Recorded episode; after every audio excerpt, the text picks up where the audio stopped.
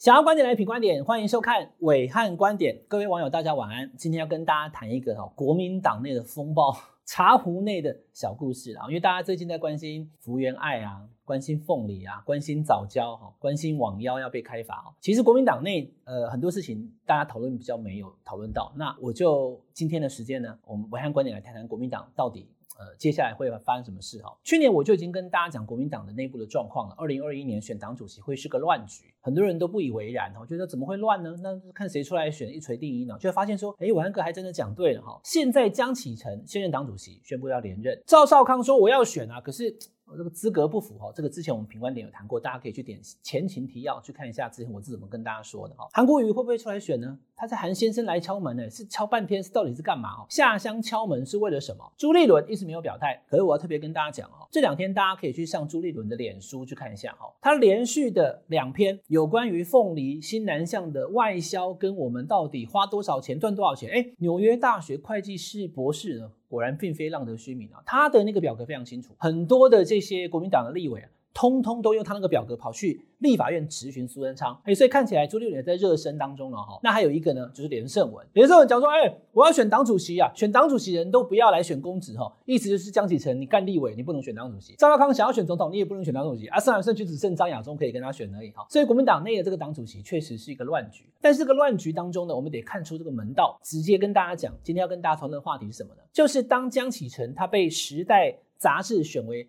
次世代的百大领导哦，他声势上来了。然后呢，他也接受了路透社的专访。请注意、哦，路透社之前专访我们台湾政治人物，上一个是谁？是蔡英文总统。去年，所以蔡英文总统被路透社专访，那路透社现在也专访江启臣，其实代表说他的政治的这个行情呢，已经不像你讲的，或是你你想的那样哈那么低哦。他确实受到了国际各大媒体的关注跟好奇。哎，这个 Johnny 到底是什么人哈？那江启臣他跟路透社专访的内容。几点哦？我跟大家做一个呃总结跟结论，我们来一个一个来分析。他讲了四点，第一个哈，他说不急着跟习近平见面啊。他说虽然我们之前的领导人啊，也就是国家的领导人、总统以及党的领导人、前主席马英九跟习近平二零一五年见过面，可是呢，他不急着跟习近平见面。那当然这是外媒会问的问题啦。不过这边武汉观点跟大家解读，怎么可能见面？好，现在第一个你也没执政，第二个现在国民党路线也还不明，第三个。现在两岸的状况又那么紧张，不是说江启臣想不想跟习近平见面？他说我不急嘛。习近平现在哪有跟台湾的党主席或者是跟中华民国的总统见面的那个前提？他自己也要好去为他的热干面加油啊，所以他基本上不可能有两岸领导人见面的问题啊。这第一个，第二个，他说一国两制在台湾已经没有市场哦。那这一点其实基本上呢，跟习近平的二零一九年一月二号的一国两制台湾方案的那个谈话是有连结的。当习近平在讲一国两制台湾方案的那个谈话之后，国民党紧接的。就是一个无止境的溃败。二零一九年的一月二号讲完之后，二零一九年的六月，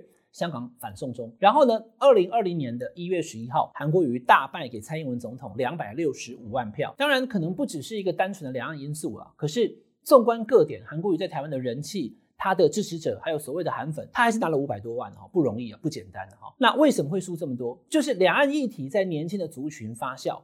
两岸议题使得国民党流失大量的选民，好，简单做个结论是这样。所以当一国两制台湾方案被提出之后，国民党就一路溃败了。因为国民党它的全名叫中国国民党。江启臣在专访里面也讲，当中国国民党的“中国”两个字在台湾都已经变成是个负债的时候呢，国民党怎么选举？没办法选哦，所以才会有人讨论说是不是改掉这两个字，或者是呢把中国改成台湾？那这就是现在目前台湾的政治现实。所以呢，他认为一国两制呢在台湾是没有市场，人民不会接受的。那第三个呢，就讲说台湾的人民的生活习惯早就已经。要民主自由的方式要选中，所以不可能改变的。好，所以其实第二个跟第三个这两题其实是同一题啊，就是说我们怎么可能接受一国两制呢？哈，最后一个就是现在我要跟大大家谈哈，党内出现杂音跟旗舰的关键第四点了。江启臣在专访的这个第四段呢，他有提到呢，中国呃是对台湾最大的威胁。主要的威胁，根据宪法来讲的话，当然是称中国大陆了。所以你看我的呃，不管是广播或者是我的文章，我会把它写中国大陆，并不是说是因为亲中或者是统派，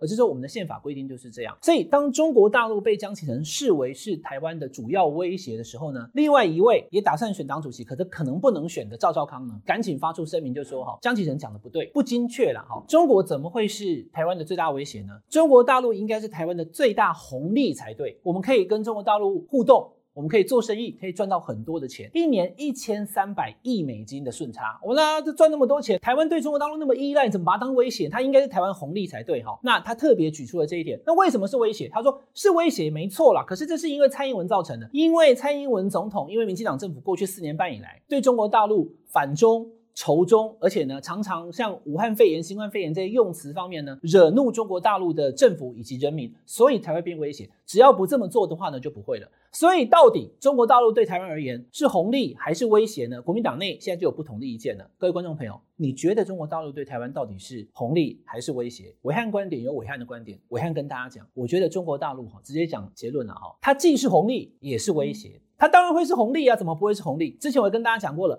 水果的问题，经济贸易的问题，因为近嘛，你要去开一个商店，你去问你要怎么选选地址哦，那那个忠孝东路好贵哦，一个月租金二十几万，可是还是得开，为什么？因为租金虽然贵，它的获利非常高啊。开店三个原则：location，location，location，就是地点嘛。所以那个 location，它的那个地理因素，你看 大陆在这里，台湾在这里，就这么近啊。我们台湾有办法 装一个马达，然后就离开那么远吗？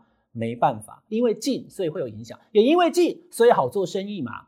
我们的水果为什么好？前两天大家看了凤梨、释迦、莲雾啊、柚子啊、芒果，为什么卖那么多去中国大陆？都不知道风险控管，都不知道把鸡蛋放不同篮子吗？因为它很近，因为它的获利高，因为它单价很高嘛。一个凤梨去看一下，在上海的超市，这张照片给大家看一下，七十九点八块人民币一颗金钻凤梨。我们台湾一颗多少钱？现在十二颗六百块一箱啊，一颗呢就大概是五五十块，在大陆一颗卖到三百五、三百六啊，价格差了七倍。所以呢，卖去中国大陆，第一个价钱好，第二个距离很近，所以好运送啊，不然水果会坏掉。会闷嘛，船运。第三个就是它检疫比较松啦，对于台湾让利嘛，所以 egfa。那这种状况之下，台湾跟中国大陆的关系确实非常密切。从这张图你就可以看得出来了，你卖的越来越多，这不是马英九哎、这是二零一六年蔡英文总统之后的状况。凤梨莲雾都卖那么多，这是事实嘛？哈，就说即使可能蔡总统也觉得这个危险，他无法阻止台湾的农民把东西卖去中国大陆这个事实，那就是表示说中国大陆的钱，台湾人是想赚，而且正在赚的。好，问题来了，你赚他的钱，你对他依赖以后，他哪一天翻脸了，像这次凤梨不买。了以后就变成台湾这个重大议题了。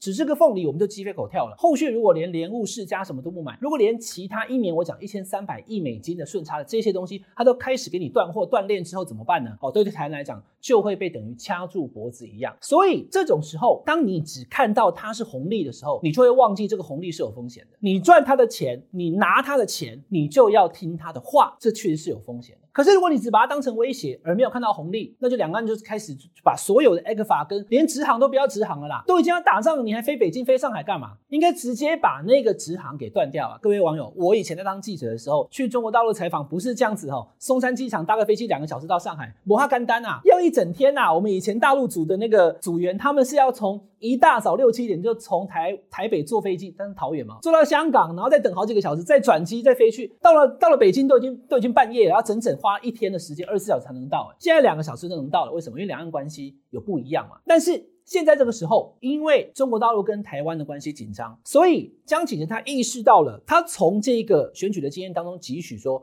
中国是台湾的主要威胁。这句话讲出来之后，赵少康明显不同意嘛。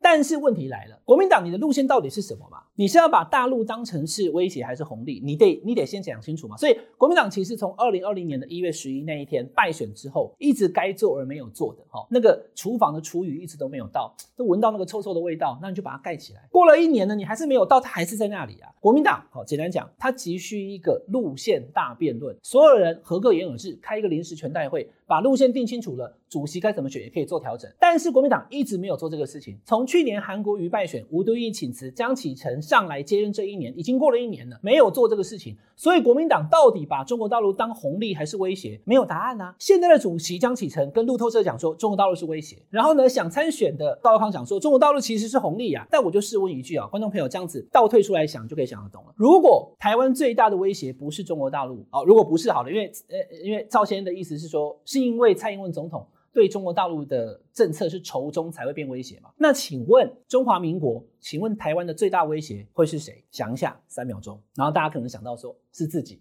因为台湾的人不团结，所以大家内斗，最大威胁是自己。哎，这个其实我也同意了哈。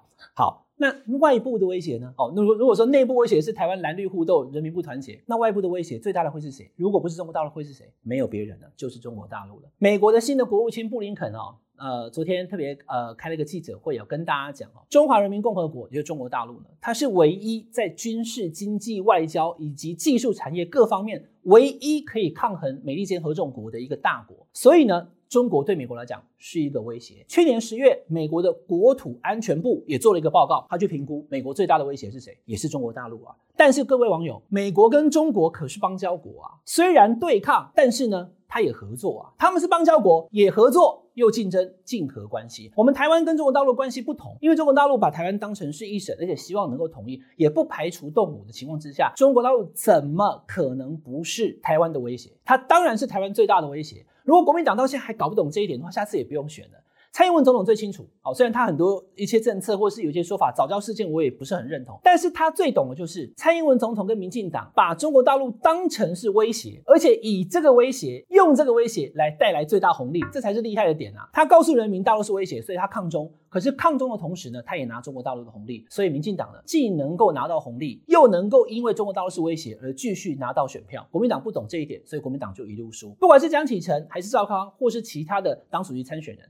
因为国民党现在说要办这个路线大辩论，也根本来不及了。应该要让国民党的每一个党主席候选人，把中国大陆到底是红利还是威胁讲个清楚，最后选出来的那个党主席就代表这个党的路线，也形同是路线大辩论。中国大陆其实对台湾来讲，它当然是威胁，可是它也可能是红利。而你在汲取红利的同时，不要忘记它是威胁。这就是我的观点。以上是这个礼拜的暐瀚观点，请大家订阅我们品观点 YouTube 频道，订阅按分享。我们下礼拜再见。